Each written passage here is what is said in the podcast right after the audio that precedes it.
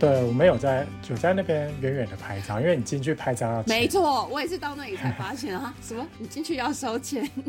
我有点想去吃我的贝贝了，可是被吃哦，一下吃的话，他一定会说你肚子饿了吗？你要吃什么？然后因为好有压力，我就躲在房间偷偷吃贝贝咯。傲雪绿茶博物馆，好像在骂脏话哦。傲雪。欢迎收听半半台第四集，我是日春放送局的凯文，我是韩国笔记的次长。今天是四月九号，就是我跟次长其实是一前一后去了那个韩国玩，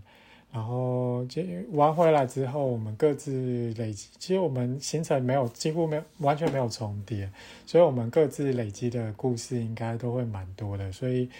就想说，呃，我们就各自录一集好了，一集是先先录我的那个旅程，然后另外录一集是次长的旅程，这样子。好啊，我们今天就先来听你的旅程，因为毕竟你比较提早回来嘛。然后我昨天才刚回来，我风尘仆仆，现在身上应该还有韩国的味道。是什么味道啊？泡菜味吗？哦，旅馆的味道。好，那你这次去了哪些地方呢？哦，先简单讲一下，我这次的行程是直接先飞济州岛，然后在济州岛待两天，然后再飞去大邱，然后在大邱跟朋友会合，然后我们去又一起去了安东，然后从安东那边再去首尔，然后最后五天都在首尔度过这样子。非常的丰富哎，我真的很羡慕你。我看你的照片充满了樱花照，可是我觉得樱花就还好啦。可能我就真的是从头到尾都是每一天，因为就我就真的是随着樱花开的顺序这样一路往北移动，所以就是这几天全部都有樱花。然后到最后的时候是樱花在开始下飘雨的那个樱花雨的状态。然后我看就是非常的焦急，我想靠，我还没到哎，全部在给我飘，什么意思？给我掉吗？好，那我们呃，所以你这次先去了济州岛，在济州岛就是你应该有很多丰富，你上次有提到嘛？就是你去济州岛，你会去四三纪念馆，所以你这次后来的心得如何呢？之前有讲说我们那个讲完四三事件，然后就留一 part 就是济州四三的那个转型正义的过程没有讲到，然后这次去，然后他那边我就把那些东西记下来，然后回来又再整理了一下。我是是前几天有先写在脸书上面，没关系，我觉得在 p a r k e s 再讲一次好了。就众所皆知，四三事件是在一九四七年发生的，然后最后是在一九五三年才停，算是结，算是一个结尾结束这样子。所以整个的韩国在五零六零年代的时候呢，四三是几乎是没办法被提起的。这个时间、这个时代、这个历史是被隐蔽跟扭曲的。然后到了一九五七年呢，这时候那个。呃，在日日本的朝鲜人作家金石范才以用日文去发表了《乌鸦之死》这一个小说，是以那个四三为背，是第一篇以四三为背景的作品。就因为他在日本，所以他可以写没关系。然后后来到了一九六零年，这边就是在李承晚到朴正熙之间，他中间因为经历了那个。四一九革命，它中间有一个短暂的文人政权，大概就一年吧。然后只不过这个短命的政，这时候有短暂的可以开始真相调查。可是就是隔年的时候，朴正熙又那个举行军事政变，所以四三再度成为禁忌的话题。嗯。然后到了七零年代的时候，七零的一直到七零年代中后期才开始有一些相关的讨论。就其实大部分讨论也都是先从国外或者是日本才开始。像是刚刚提到金石范的那个在日作家金石范，他又发表了新的长篇小说《火山岛》。然后另外一个济州岛作家他发表了《顺一三寸》。这这个小说其实非常对于四三事件来讲是非常重要的一部小作品。嗯，然后美国学者也有在有一位美国学者也在哈佛大学发表了有关四三的硕士论文。对，然后顺义三创啊，我印象中他好像刚发表没多久就立刻就被查禁。虽然他那时候已经开始有一些人在讨论，可是整体来讲那个气氛还毕竟还是在比较高那个威权时代，还是没办法讨论的。哦。然后到了八零年代，大家都知道八零年代就是韩国民主化的运动的过程。然后所以就是随着民主化运动的硝烟，然后济州四三事件也开始。追寻真相的脚步，然后大部分都是以大学学运为中心，就是像是一九八六年在济州大学开始设了那个四三的焚香所，然后济州大学学生也贴大字报，然后被警方逮逮捕。然后就会到一九八八年，首尔大、高丽大也开始有陆续济州四三事件相关的论文，然后开始着手一些史料的收集，例如口述历史啊，还有一些那个一些比较直接去现场挖那些遗骸的那个比较实际的调查开始。然后到了一九九零年代，这时候已经民主化已经，呃，已经是。民主化运动过后的时代了，所以呃，这时候的真相追寻运动开始正式的本格化。像一九九一年正式的举行第一次开始举行彝族的慰灵祭，然后一九九三年这时候的济州道议会成立了济州四三特别委员会，并且向国会提交请愿书。到了一九九五年的时候，济州道议会他才发表了。第一次的四三事件的那个受害调查书，对。然后到两千年代，两千年代其实一个总统是金大中，另外一个是卢武铉，两个都是偏进步派的政府，所以开始政府开始比较积极的调查真那个真相，以及大统领有开正式的道歉。然后这时候如果看到一个蛮特别，是二零零一年发起一个。呃，四三真相调查报告书编撰企划团，对，然后这个团的团长是朴元淳，就是前一阵子自杀死掉那个首尔首尔市长，嗯嗯嗯。然后到了二零零五年的时候呢，政府宣布济州岛是和平之岛。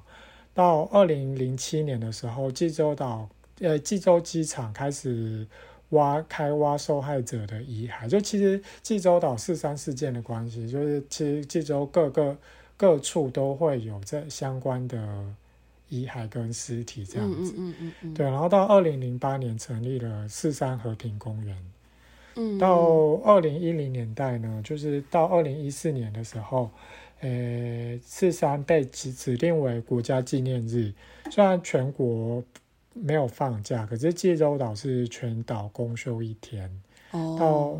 二零一五年开始举办四三和平奖，就是用四三的精神去表彰其他国家对和平有贡献的的人物。我记得第一届好像是颁给一个一位印尼印尼人，然后我有点忘记是理由是什么了。哦哦哦哦哦，所以他就是从那个四三。整个真相调查到他成立纪念馆，到整个和平就是奖项的设立，都是还蛮近代的这几十年的事情嘛，对不对？对。我在想，你还有别的问题吗？你说我还有别的问题吗？对啊。你你你有没有你有没有哭？我没有，我没有哭哎。其实就讲一下，我觉得他整体那个展间是就蛮中规中矩，就很。平铺直叙的讲前因后果，对它就是展展，我记得展馆还蛮大的，然后我不知道它的展览，它应该是常设展吧？我想，对，那个地方应该是常设展，然后我又去楼上是比较偏特，楼上是特展，然后常设展的部分，大家如果有去那个二二八南海路的那个国家纪念馆的话，然后它就有一个常设，就是有一个。有一个展间，就是二二八的常设馆，然后就是一样，跟我觉得基本上都跟这边差不多，就是从事件发生前的前因后果，像是二次大战结束以后，然后发生了哪些事情，然后到事件发生以及事件后之后的影响，最后再带到一些世界其他国家转型正义啊，或是相关的议题的经验。大概就这一整个东西，这一整圈的东西放在济州四三事件，就把二二八那个馆再放大五倍的感觉，对对对，就差不多是那样子。它馆还蛮大的，然后它里头就是还有一些呃把当时居民的一些生活啊什么的东西陈设出来。我记得印象中是这样。对，然后我觉得就其实当天就是他那边就真的呃大部分都只有英文跟韩文，所以我就就要你要再去到那里，然后你要读那些东西的话，就要发挥韩文的速读能力或者英文啦。然后我就觉得我这其实是花了蛮多时间在看那些东西了，然后就觉得嗯，因为那天的行程后来有点。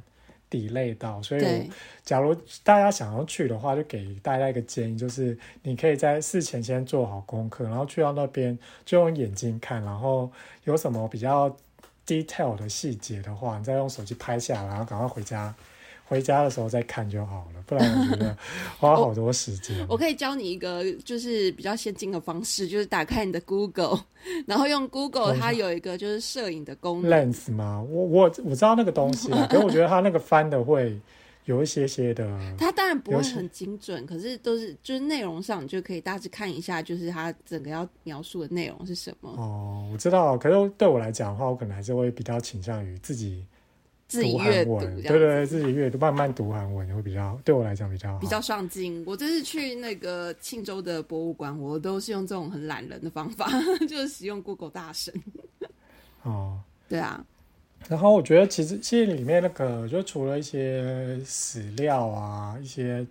跟介绍个整体四三事件的那那个资讯以外，它中间也会有一些艺术的展品。对。可是我觉得那些展品都有，我不是艺术专业，可是我是觉得有一些些的意味不明，就觉得好像他在那边的意义是什么呢？就感觉好像不知道为什么，就有时候会觉得是用一个悲剧，然后帮你，然后当成你的灵感在创作那种，我会有一点点这样子的。应该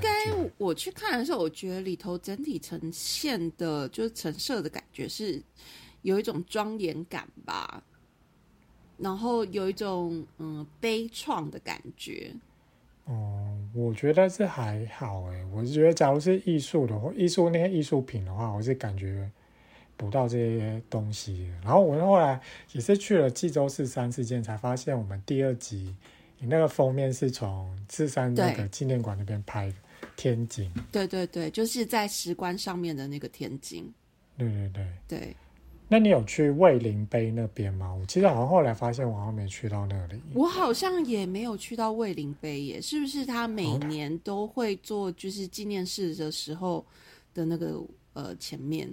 他好像在外，对他好像是在那个建筑物的外面，会有个，对对对，好像其实说会很多罹难者的名字，觉得你像是在景美园区那一块那个景美人权园区，好像也是它的设计，好像跟。就跟四三事件那个是有点有点类似的，就把大家的名字打在上面这样子。可是我是没去到那个地方了。嗯，然后呃，我这次去的时间，因为刚好就是有重叠到就是四三四月三号这个日期嘛。嗯。然后在前一天的时候，我在看新闻，应该那时候在大邱吧。我在大邱的早上在看新闻的时候，然后就是他们就在说明天。尹锡悦总统是否会出席呢？这样子，然后就看，对啊，然后后来好像隔天在看新闻，然后就是看到就是说，哦，他其实尹锡悦不会出席，尹锡悦后来没出席，对他后来没有出席，他去年有出席过这样。对，可是其实尹锡悦他去年出席已经算是唯一一位第一位有出席四三纪念式的保守派大统领了，他已经他算是第一位。然后今年他是派国务总理去，他是代为出席，然后帮他念稿这样子。对，就也不能不知道该说不知，毕竟我们不是那边韩国人，然后不知道济州岛民对于这样的处置是认同还是就是不认同。然后我在济州岛的过程，在那几天之中，然后就看到济州岛其实到处都贴那个挂那个布条，嗯。就有一就有一个有一一一派的布条，就是写说，呃，泰永浩请立即道歉。那个泰永浩是一位国会议员，他其实是从他原本是北韩出身，他其实是北韩的外交官，然后后来，呃，寻求政治庇护，那个到了南韩以后，他就变成是保守派的国会议员。他就说，济州四三事件是那个，我觉得很类似啊，就光州事件也有人这样讲。他就说是金日成跟南老党的暴动就指使的，就是一言下之意就是说，你们就是共产党，你们死了这些人就是死有余辜这样的感觉。嗯。对，就是就是韩哦，原来韩国也是有这这种人的，就会有这种这种感觉。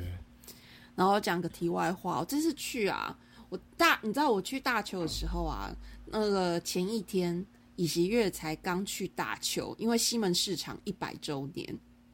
然后他去大邱，就是去逛了，去西门市场拜票，因为说好像大邱比较属于是他们，就是呃，他们是哪一个党啊？叫民民主？不对，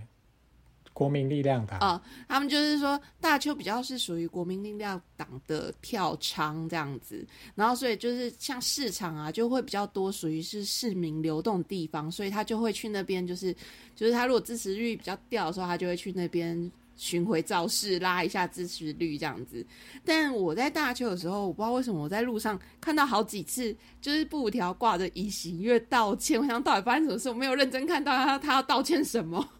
好，应该是跟那个日本有关啦。就是就我在首尾，只是到处看到都是尹锡悦 out 的布条。我想我没有认真看，因为我没有把字看完。到底是以行要道歉什么？发生什么事？我什么没发了？日韩就其实他也是那边也是两派，就是有一有一有一部分是请尹锡悦要立即道歉，然后另外一部分就是挂说那个支持尹锡悦的外交政策，就是日韩本来关系就应该要正常化，就是他其实也是两两两派在在拉扯，都对对在拉扯这样子。然后我现在发现，我觉得这趟去韩国，我发现我有个就是开启一个特殊能力，我好像可以看那个透过面相去判断候选人的政治立场。你知道吗？我在我发现，就是假如是那个是民主派、民主党的话，他们那个候选人他们的打扮跟衣着会要传达的，就是一种形象，就是聪明跟比较聪明跟。包容心嘛？对，就他们可能会戴眼镜，然后头发他们不会染黑，就白头发就会白头发，就有一种左派沧桑教授的那种感觉，那就一定是民主派。然后，假如是韩 那个右派是韩国党的话，他们就一定会要表现出一种气魄，他们会。对对对，就是那种气魄干练的感觉，就是他们不绝对不会戴眼镜，然后头发一定都染黑，然后就要很老，然后也会努力弄成好像自己是一个很很有威严的大老板那种架势，那时候是韩国党。哦，我觉得我觉得好像有这样这种感觉出来，就是可以判断，就是透透过他们的穿着跟外外在的表现，可以哦多多少少可以判断这样子。好，这真的是很蛮题外话的。然后呃，我们回到你的旅程，所以你后来去完四呃四山纪念馆之后，你还去了哪些地方呢？四山，我再讲一下哦，就是其实我就那个我在四山是纪念公园，那它其实算是四山和平公园，然后它是在之前前一集有讲嘛，它其实是在一个半山腰上面，然后我就有去看说，哎，为什么要选在这个地方？然后也没有写。然后我就想说，应该会不会是什么遗特别的遗址，所以才设在这里。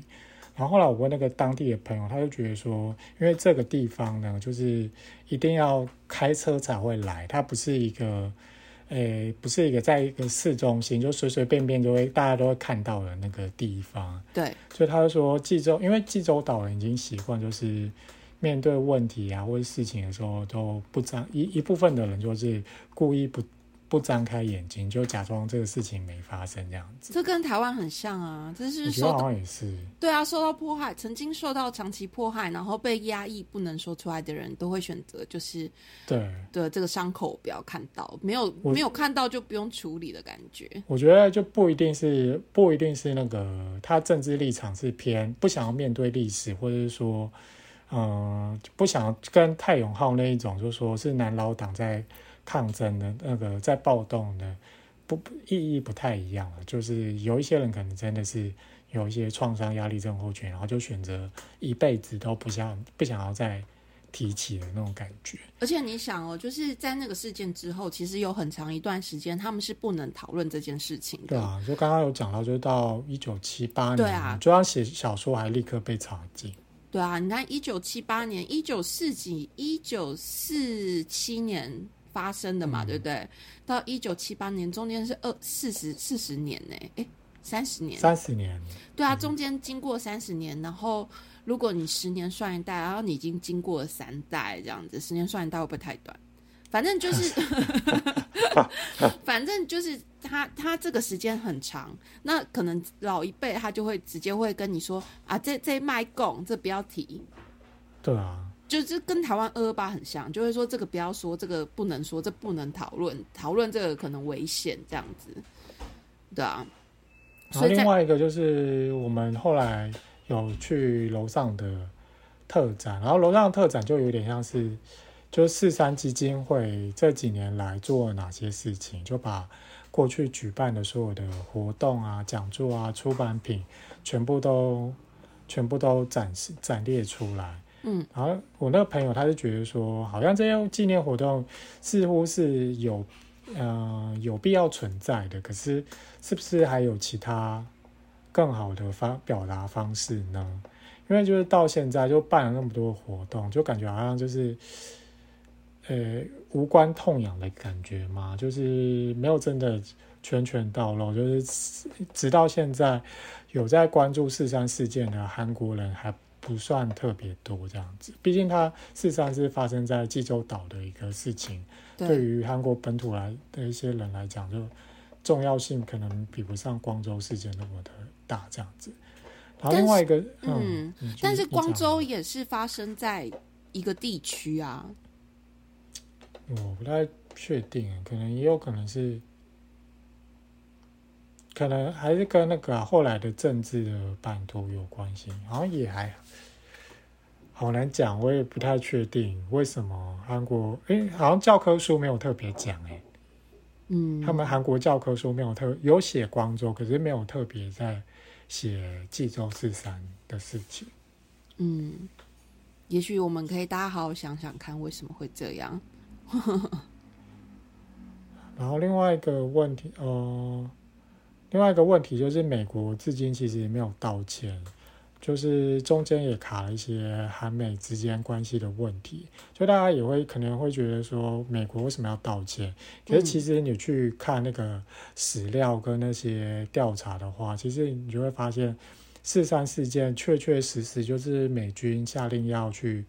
屠杀的那时候还还是有一些韩有一个韩国的将领，他就是想说用和平的手段去跟武装队去和平谈判这样子。嗯可是后来没多久，就美国他们自己密会，某一天举行密会以后，就把那个将领就换下来，就直接换一个他们听听他们话的人的上去，然后就开始实施比较强硬手段的屠杀。然后呢，武装队他们拿的武器都是一些破烂的武器，可是美军给那些讨伐队的武器都是很精良、杀伤力极强大的武器，这样子。嗯嗯嗯嗯对，就对于站在美国立场来讲，就是它最重要的就是阻止共产势力的扩张，哪管你死多少韩国人啊？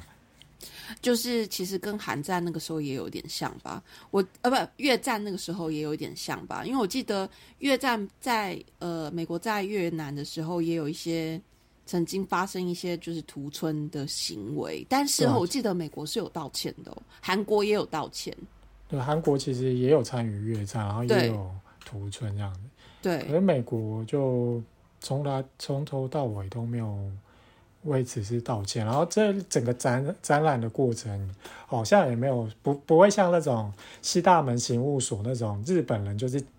日本人就是那么坏，然后就是要要求日本要道歉的那种潜台词。可是，在你去看那个四三事件，虽然有讲出有一些事情是美国在做决定的，可他不会不像对日本一样，就是大声的呼吁说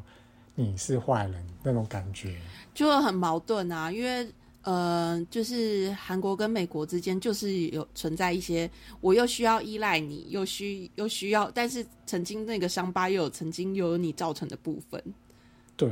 其实都就是嗯，这有时间讲这种事情，可能这个时机点讲这个事情可能不是很好。可我最近也在看另外一本书，是在讲那个二次大战之后，然后在日本就是不是有台湾有弯生回家嘛？对然后当时候在韩国也有一些留在韩国的日本人要回去，然后那时候就有分南，就因为南北已经开始分别实施托管了嘛。然后其实北边那边苏联统治区的那些日本人想要轻松的没办法轻松的回去，因为就苏联就管的比较对日本人，他们就接管他们的一些工厂，然后对他们的出入管制也比较严。虽然苏联这样子做不一定是在实施那种什么击毙清算、转型正义的问题，可是相对来讲，就是美国它是完全是放任过去的日本遗绪。所以刚前一集有讲到，就是原本的那些亲日警察，立刻就直接转成是美国的那种盟军的警那个托管警察这样子。然后就这其实虽然跟他们有没有执行转型正义是没有关联的，可是美国这样的举动其实也是为四三事件埋了一个原因在那里。所以到目前为止，就是济州岛的居民，就是人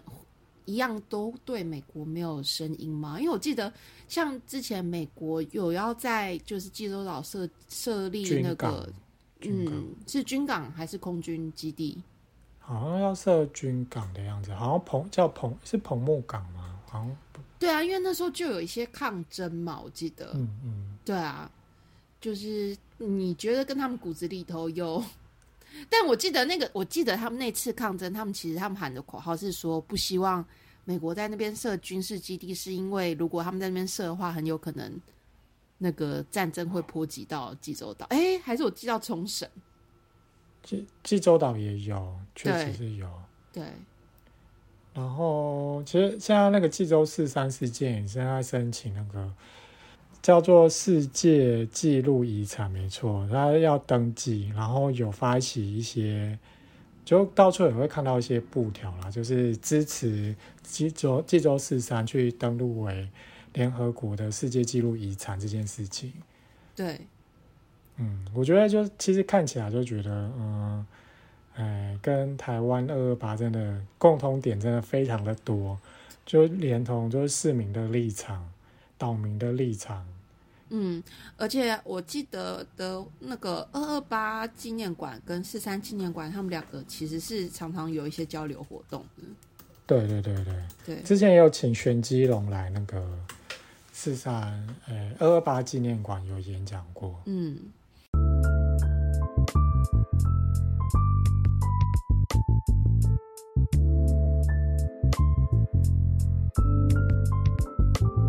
好，欢迎回来。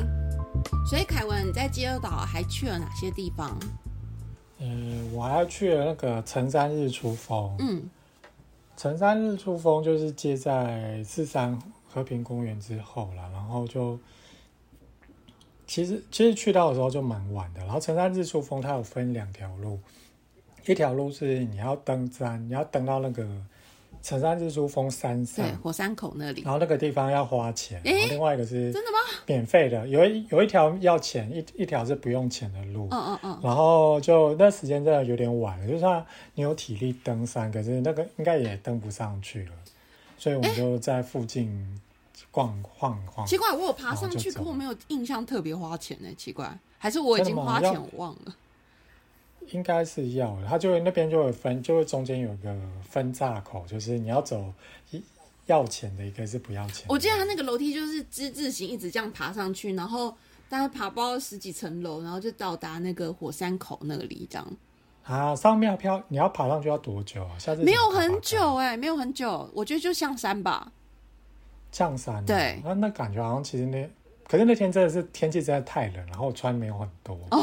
然后我就快冻死，在那个地方风超大。忘记跟你讲，济州岛比较冷，济州岛比韩国本岛还冷，呃，因为它就是风很大。也有可能是那几天就天气又又特别，那那一天天气特别冷，我记得那天好像只有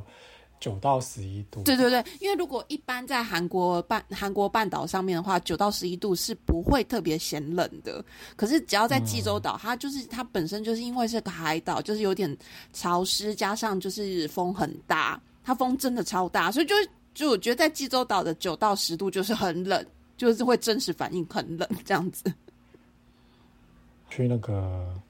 Holok Holok 茶博物馆。哦哦哦哦哦哦哦，它叫做那个叫什么啊？哎，我是不是讲反了？Osoro 还是 Holok？我们又要查一下是不是？有啊，它有中雪文名字露茶啊，博物馆它。叫做欧雪绿茶博物馆。好烂哦！我宁愿讲韩文，我觉得中文太明太蠢了，欧雪绿茶博物馆，好像在骂脏话哦。欧雪绿。有啊，它有中文名字，我看到他们自己牌子上有写个中文。我我有我去过啦，然后我有买，Solo，我觉得哦，Solo 那边就是一个完美景点。对我记得它也有除了茶有一个很大的茶园以外，它园区里面有蛮多花的，对然后也可以在那边喝一些茶的点心跟饮料，对，然后还可以买很多的伴济州岛的伴手。没错没错，我上次在那边买了非常多。买多少啊？我就买那种一盒一盒的，然后买回来送朋友啊。它盒子都做的很漂亮啊。我有买一盒哎，然后原本是要送那个办公室的同事的，后来就是我有跟你讲说我找到新工作，对啊，然后就立刻就那个那以后就想说啊，我要去拜会老板，就把那个送给老板，然后办公室又丢一个很很随便的糖果，反正我已经要离开那里，我就不用送太好的。哦对啊，就是送这个绿茶，因为包装比较漂亮，所以送出去比较体面了。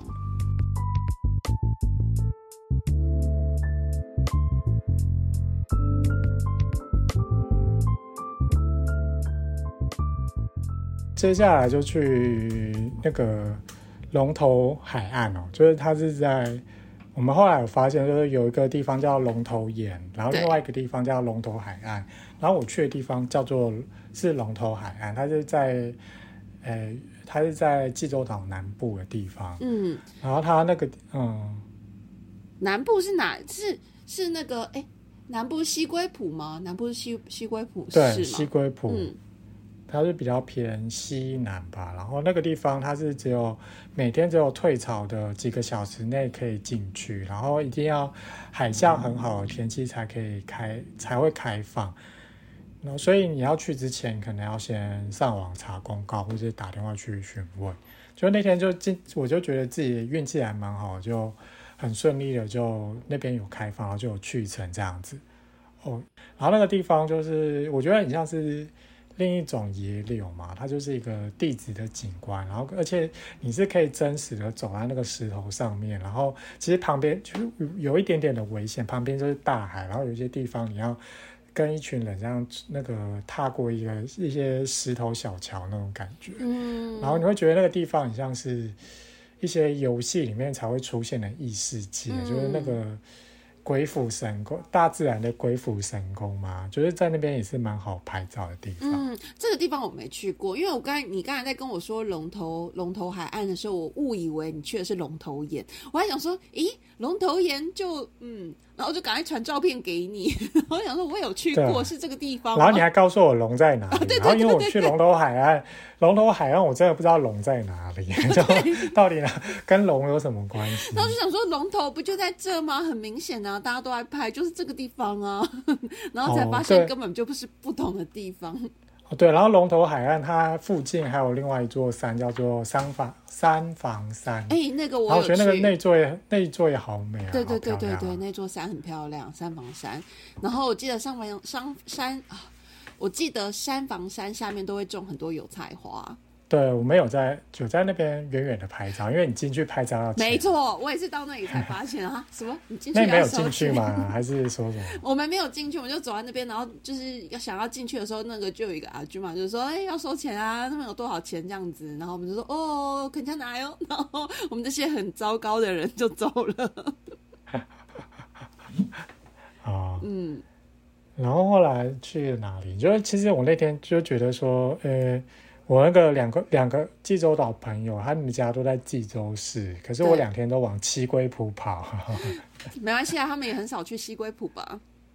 不知道，而且这样来来回回，因为我一开始就真的觉得济州岛应该就一个小地方吧，南北应该不会离太远或什么的，然后就没想到就是因为你呃不真正开始跑行程时间都是中午之后所以你等于你在天黑之前只有六个小时时间可以跑，然后你要往那个来回你要扣掉一个小时，那真正你在跑行程时间就剩没多少了。对，其实有一点大。我记得济州岛是不是也有一个新北市大啊？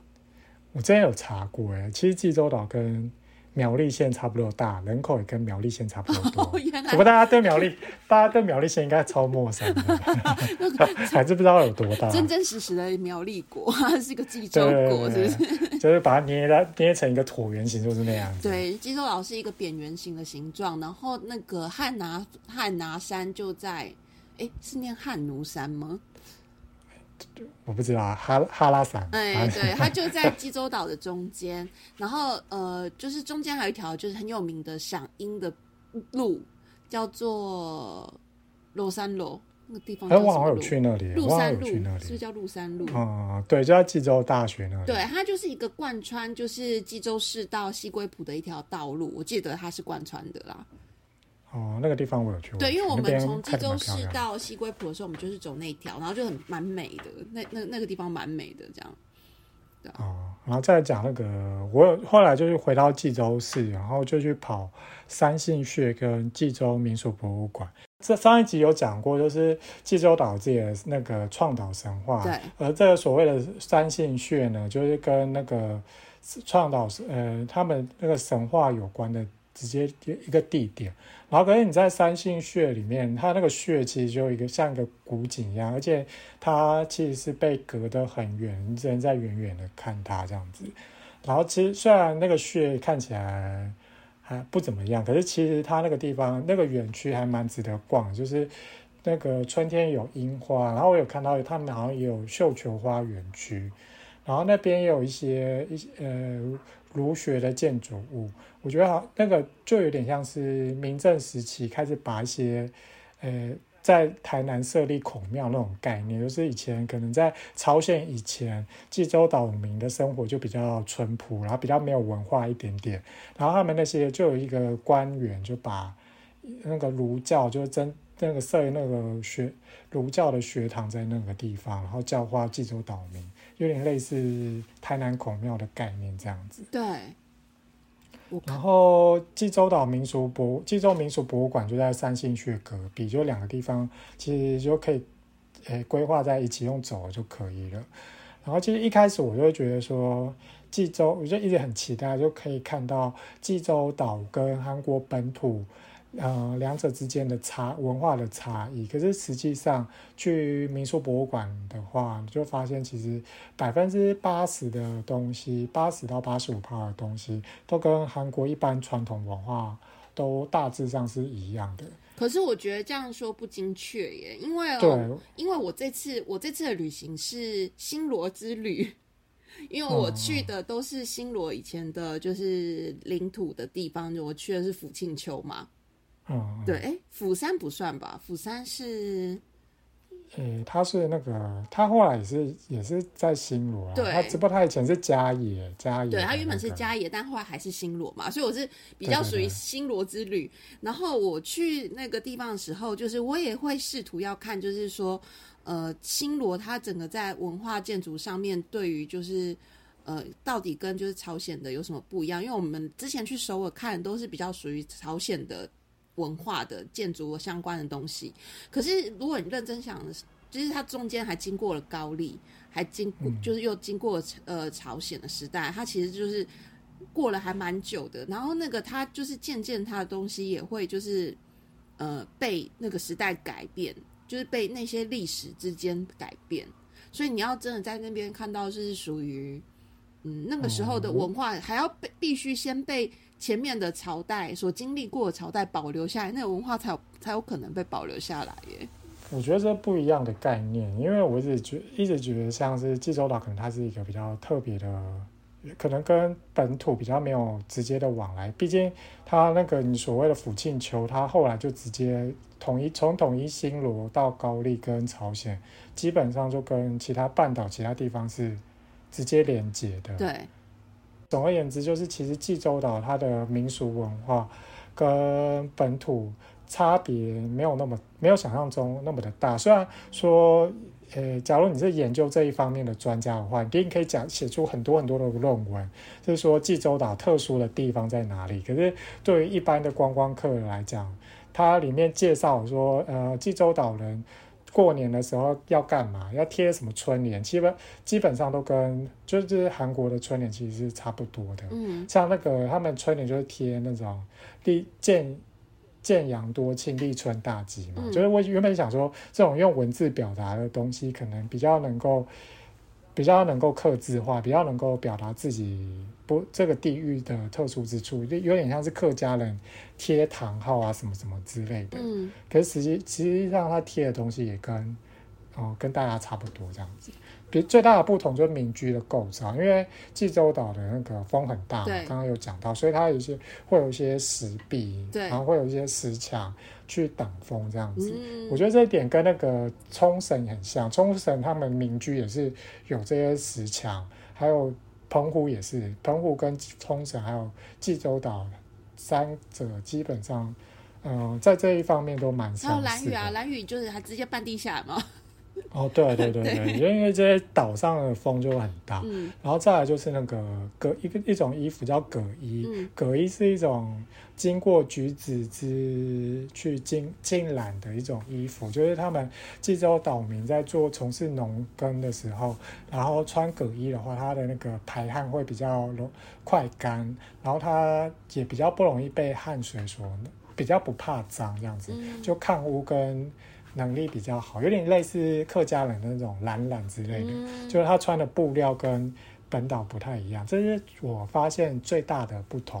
不同之处。那还还不错啦，因为毕竟在那么很长的时间就是呃推移之下，我觉得文化之间本来就是会相互的交流影响。就像我去嗯看，就是、呃，我这次去庆州博物馆的时候，看到一些当时那时候呃那时候新罗他们的一些呃建筑啊、工艺啊的部分，它还是可以看到很他们相当自己属于独特性的部分。但是也有一些东西，你就会发现，其实他们也有影响到后面的文化的部分，这样子。我今这次有去那个中央博物馆，嗯它就有那个，诶、就是从古代，我就从古代一路看到朝鲜这样子，然后我觉得其实百济的东西跟新罗的金冠对，就长得很像啊，就那同一个时期的东西就就就蛮像的这样子。我这次不，我这次就是因为是走新罗嘛，然后我就是在看那个千州博物馆的时候，我就是非常的尽兴，然后我就在想说，下一次我要去走百济之旅。百济，就其实百济好像是在中清跟全罗，对对我下次对应该也会去全罗道。对对对，就走一个百济之旅，然后不知道就是有没有关于百济的博物馆。百济博物馆在那个在奥林匹克公园，你是说在首尔吗？嗯，中坡，因为它以前那个地方是孟春土城，它那边其实，在百济它其实也有呃，它是最早进军汉江的地地区的三国之三国里面，它好像是最早拥有汉江领土的国家。哦，所以在首尔就对了，反而不是我想说原本在百济的领土的位置就对了。那个中青道也有很多啊，像扶余那个地方，嗯也有很多百，它以前好像是百济的那个首都，嗯嗯嗯，叫雄津还是四匹的，就是名字也是很难，汉字真的很难念。没关系，下次再来做不不同的旅行。好，我们再回到正题。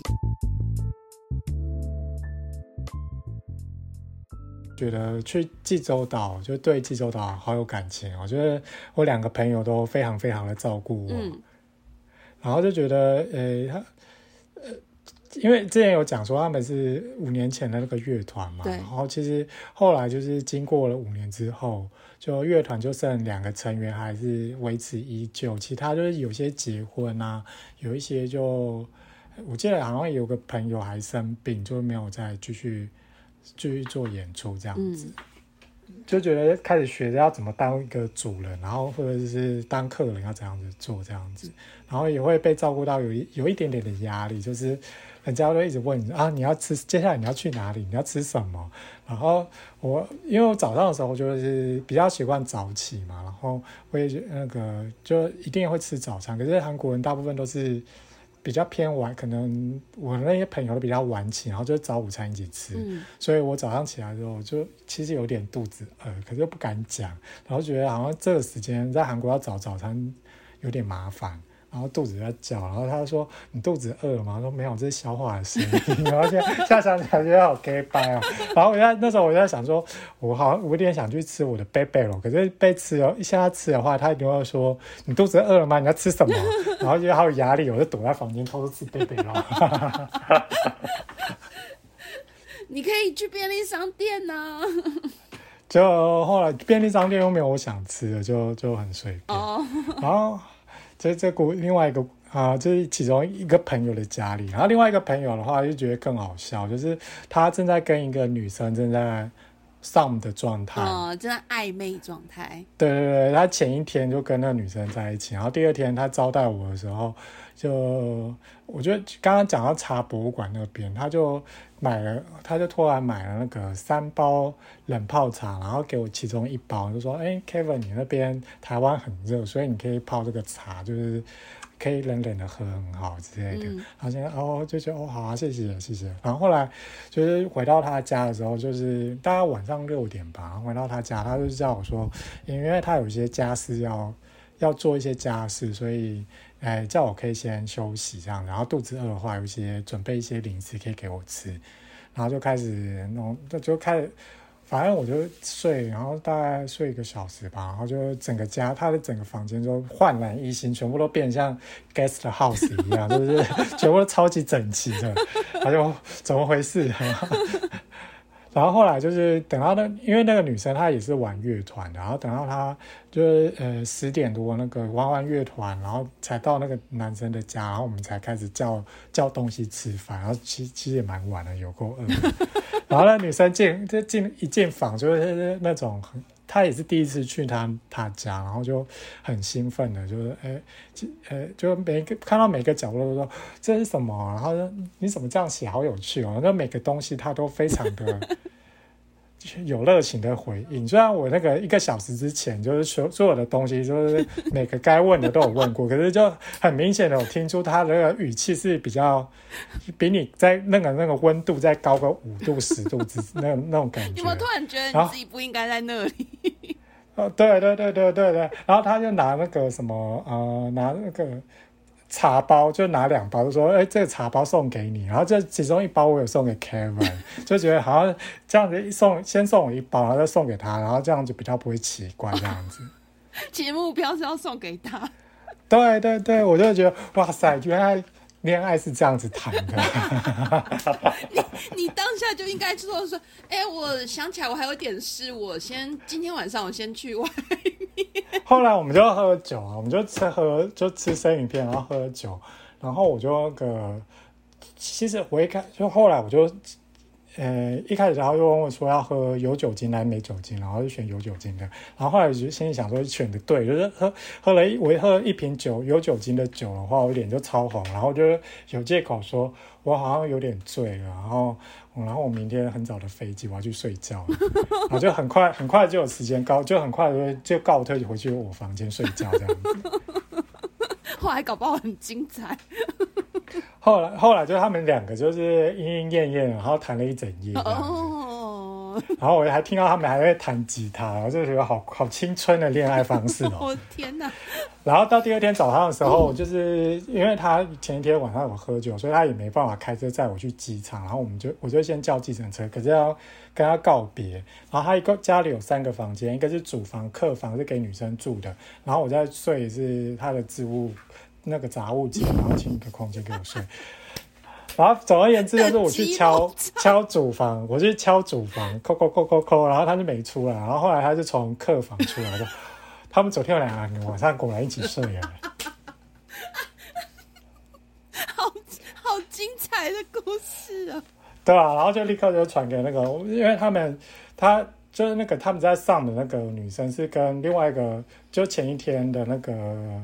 哥哥他另外一个乐团的女主唱，就他们之间是有一些 overlap 的，然后我就会传给他说，他跟他好像在一起，他们两个昨天晚上一起睡，你这边八卦打小报告。马上八卦就对了，对，马上八卦。第一手讯息。好，就是在济州岛，感觉就是我就觉得说被照顾的很好，然后跟他们感情也不错，然后就觉得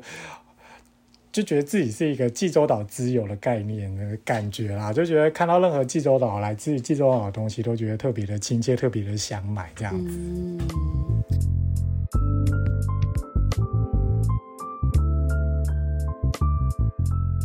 欢迎回来。所以济州岛之后，你就一早就搭飞机去了大邱。对，大邱就找我们那个共同朋友嘛，然后其实基基本上就是那一天就是市区内的各个公园的行李行行程，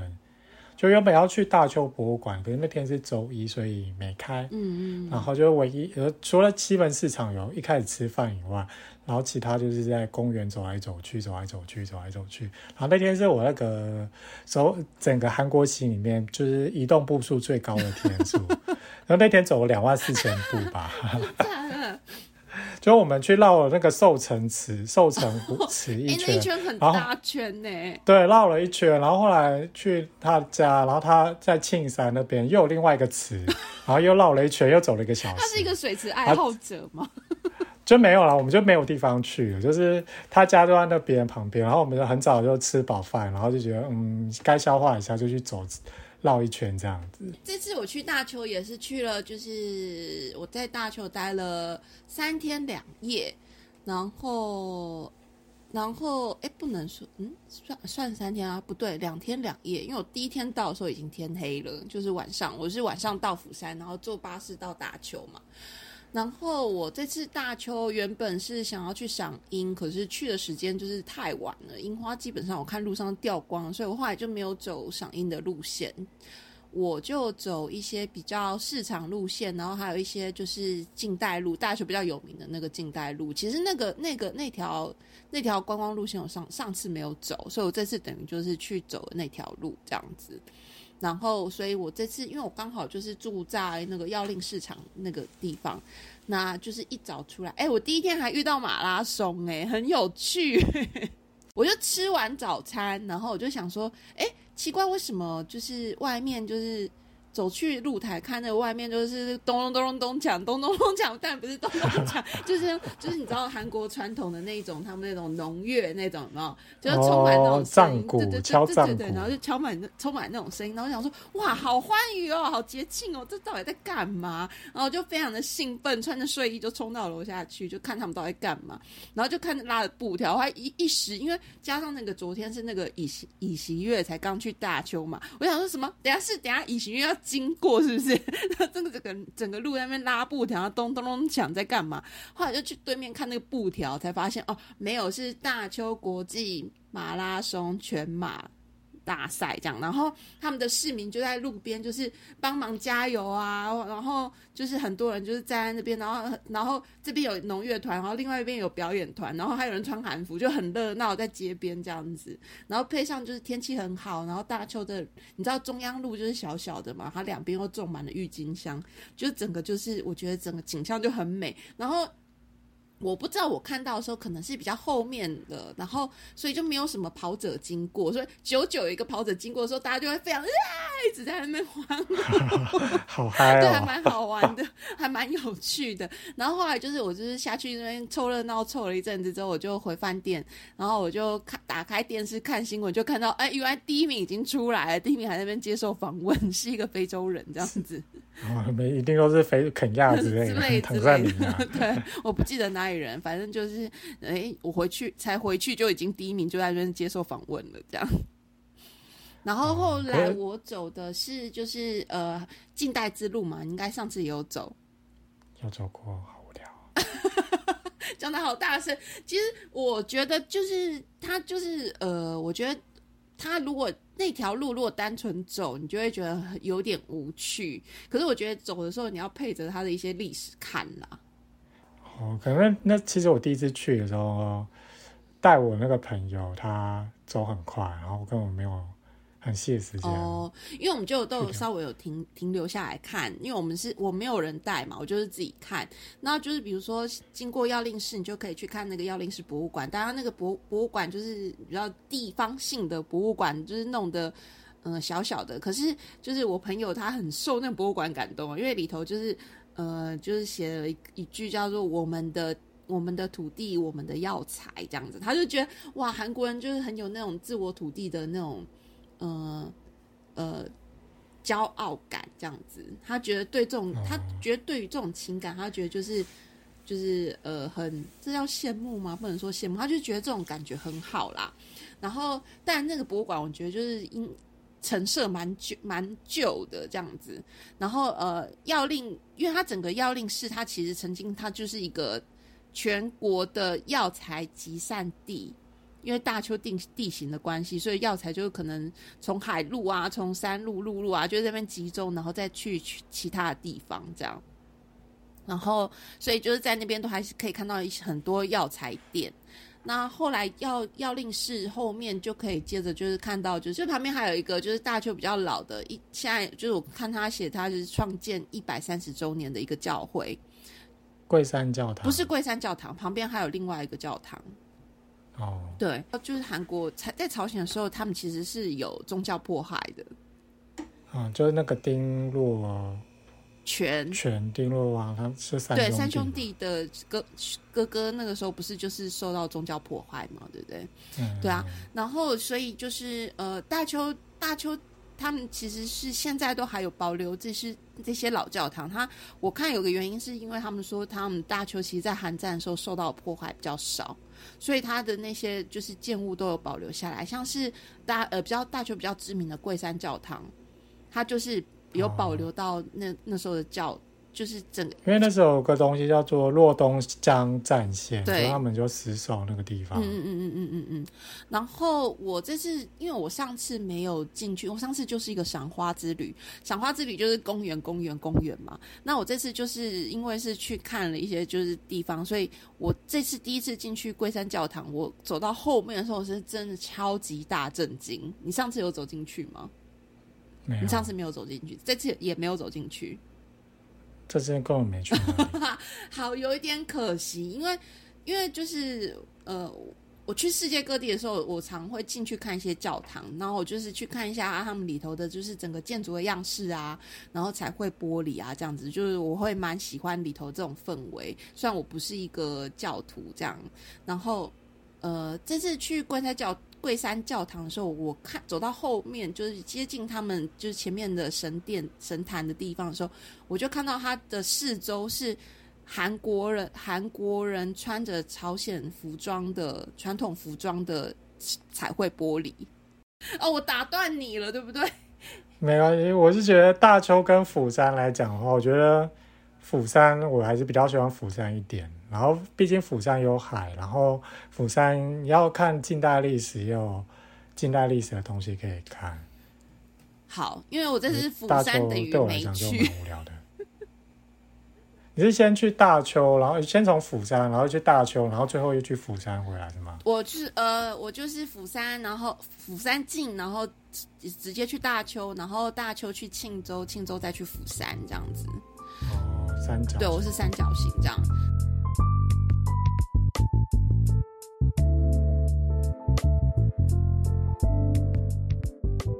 好，所以大邱之后你就去了安东。对，然后安东其实比我想象中的远很多。嗯，就我们从大邱出发，开车过去要一小时是四十四分，哦，还蛮久的。对，对，然后你休息站停一停，停一停，然后差不多两个小时。我觉得你休息站很有趣，哎。对，我说拍到那个很多很多用那个 USB 在卖 toilet。对啊，很有趣哎！你怎么没有买一个？我要来想想，对我就想想，我应该买一个回。对啊，你应该买一个回来听听看的啊。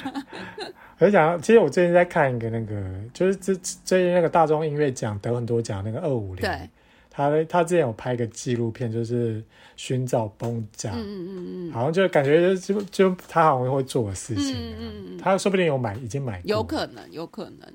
嗯，哦，对他好像又想讲说，他爸爸就是会在那个高速公路的时候，呃，会去买他那个休息站买崩甲的那个 CD，还是安东的话，就是基本上我们从交流道下来，基本上看不到几台车子跟人。哦，你是平日去就对了，对 对对对，是平日去。然后我们在那个我们安东，我只有三个景点，就是两个书院加一个合回村。然后一开始我们在走两个书前面两个书院的时候，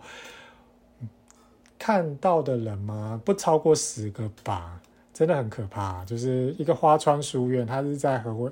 跟芙蓉台，然后它那个地方后来花那个花川书院被改装成是一个嗯。一个民宿，可是那边既看不到任何的观光客，然后民宿也看不到任何民宿的老板。然后原本想说啊，在那在那边先喝杯咖啡，我们再再下一个景点好了。没有人，没有咖啡。等下那边景点很不精彩吗？就就就不知道，我觉得可能真的是太有点地理中心太远了。哦，他坐车好到达吗？坐车其实好像坐车好像差。差不多哎，因为其实他他住的地方在庆山站，他是说庆山站坐地铁、坐电车大概十分钟可以到东大桥，然后再从东大桥坐车上也是要两个小时啊。坐客运的话要到再到安东，只不过安东很大，安东有分东安东跟西安东，我们去的那个地方是西安东，然后所有的客运站的话在东安东，所以假如说我要搭车去。然后再请朋友来接我到西安东，然后接，然后玩完，然后回到东安东，再来来回回又是一个小时，一个小时这样。哦，很远呢。没有到一个小时，可能三四十分钟是。其实还是有一点距离啦。对对对，就跟那个济州岛跑来跑去时间是一样的。嗯嗯嗯。总而言之，就是都很集中的玩那个河回村附近的几个书院这样子。哦。哦，对，然后就是这边再离题提一下那个我们上次玩的四中大王的游戏。嗯。就是其实韩国在那个那个游戏《文明帝国》的游戏里面，它被设计成它是一个科技就擅长于发展科技的国家，然后他们的特殊建筑就是书院。对。然后它书院呢，就是它可以比其他的文明就是盖得更便宜，它的成本比较低，然后也有很高的加成，可它的代价就是书院你只能盖在丘陵地上面。嗯。对，然后那个刚刚我们那个朋友他有玩过文明，然后这这个东西就可以跟他 当做是一个话题。然后总而言之就是觉得哇，我终于来那个体会到韩那个是那个韩国的书院的这个特殊建筑物的那个构造，然后就去那边就觉得这个那个地方书院那个地方真的非常适合读书，因为除了那个地方就是有好山好水，然后。就没有别的就好山好水，好无聊啊！对对对，你就真的只能在那边认真的读书，不然你还跟他干嘛？哦，可是我看你照片很漂亮哎，我很喜欢那个你拍的在安东的照片。嗯。没无言以 对，是漂亮是漂亮，可是真的好真的。因为我跟我跟学成讲，我就说，哎，我觉得你看看那个就是凯文去安东的照片，我觉得很漂亮。他就说，哦，就是那个第一照片拍起来很漂亮啊，就去哇对吧？然后就没了。他就说就这样。对对对对对对对对对对。他说就这样就没了，就去看到第一眼就哇好厉害哦，就结束了。对，然后书院这样去了两个，然后觉得啊啊啊。其实好像在另外一区又有别的书院，然后就觉得好了，看两个就书院就差不多了。哦，所以这不推是不是？不用这么大费周章跑去就对。可是照片真的很漂亮，那个地方。河回村可以去啦，我觉得河回看那个假面，我是觉得还蛮值回票价。它那个河回村是传传统的村落保留下来的吗？哦，对，就是那个地方，就还现在还有人住在那里哦。它不是一个纯观光村，就还有。还是有居民住在那个，但是他们那些房子应该都是属于文化遗产吧，对不对？应该是，就是不能做任何改建。就是你要去维持那个地方，就是何为村，它是凤川凤山柳氏的那个故乡，就是一个村落，它是整个村落全部都是姓柳的。你要看那个语音语，我记得里面有个人权律师就姓刘，对，然后他不是还跟那个法官比他那个排行是，对对对对在家谱对对那个排行是谁谁谁是长辈，谁是后辈，对对对对对，就是那个地方就是那个地方，嗯。然后好像以前柳成龙吧，就是不是演员柳成龙，嗯。是以前朝鲜的一个大儒柳成龙，嗯。好像也是就是那边的人嗯这样子。嗯嗯嗯嗯然后所谓的那个和回村的那个假面舞，就是他们那边的居那个地方，就是一堆的两班，就一堆两班阶级在那里。然后那所谓的假面舞，就是用很多的角用面具，它有点像是脸谱，就每一个角色都是固定一个面具，就是有两班的面具：新娘面具、书生、小妾、屠夫、破戒生、愚者跟那个仆人。对，大家就是固定的角色，去那个他们戴面具去演的，然后他们那些演的那个戏嘛，主要都是在讽刺两班阶级以及好像这是的，就就是表面上就对了。对对对对，表面上好像现在是一个儒家社会，大家都要很接很遵守那个阶级分际，可是实际上却有很多人就是完全没有在遵守这样的规则。举例来说，就是那个屠夫，他就在在肢解那个是牛吗？对，是是牛。然后他就说，有没有人要买这个心脏啊？你们这些有钱的两把没心肝的家伙，买了吃了一个刚好补回来之类的，就用这种手法去讽刺两班这样子。绿野仙踪，没脑没心，对没没没什么，没勇气。有点像类似这样的概念。好，差不多。所以他那个是那个表演是属于安东特殊文化就对了。对对对，就是那个地方。那他建物也非常的不一样哎、我看你照片，嗯，什么建物啊、就是它不是都是它那个河回村里头不是都有那种像茅草的那种盖的那个，哦哦，对对对，它好像有分，就是庶民住的就是茅草屋，然后可是也有两班住的就是瓦屋这样子。嗯，因为感觉好像这这这种形式，你觉得在其他地方有吗？那个茅草屋，么什么东西？茅草屋很多吧？以前我记得在韩战之前，还有很多的那种庶民的房子都是所以都是长那样，只是那个地方保存比较好就对了。对对对对。哦，原来如此，所以所以去玩推吗？我觉得呃还好，如果另外再讲一下好了，因为我那个朋友他是公务员，然后那个他后来在逛完河回村的时候，我就就坐他的车，然后他就带我去他住的那个新都市那个地方去，就哇，终于看到安东在安东，终于看到看到其他人了。差点以为会有丧尸跑出来嘛。就是说，它那个地方就是我觉得蛮特别，就是它是一个重新规划新都市，然后整个街过全部都是半圆形的在盖，然后整个都设计的蛮完整，就是你在那一小方圆大概五公里内的两三公里内的一个区域，那个社区里面，里面有你要电影院有电影院，要喝酒的地方有百货公司，有学校什么，有百货公司嘛？不太确定。反正就是有商业的机能，然后有很多的学校跟一些社区大楼这样子，就蛮特别的，就是一个很完整的一个小城市啦，小城市。嗯就是它其实以前那个道厅好像也是在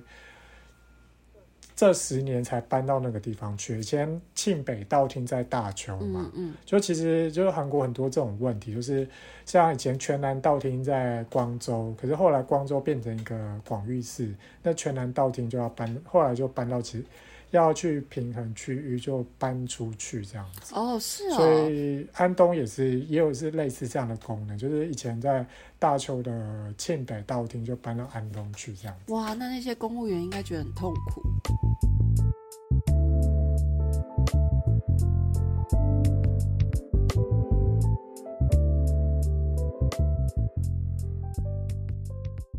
好啦，那我们今天大致就是你的行程就先到这边了。那如果大家还有什么想要推荐的景点，然后觉得就是我们没有去，真的太可惜了，就是可以留言给我们。那我们就下次见喽，安妞，拜拜。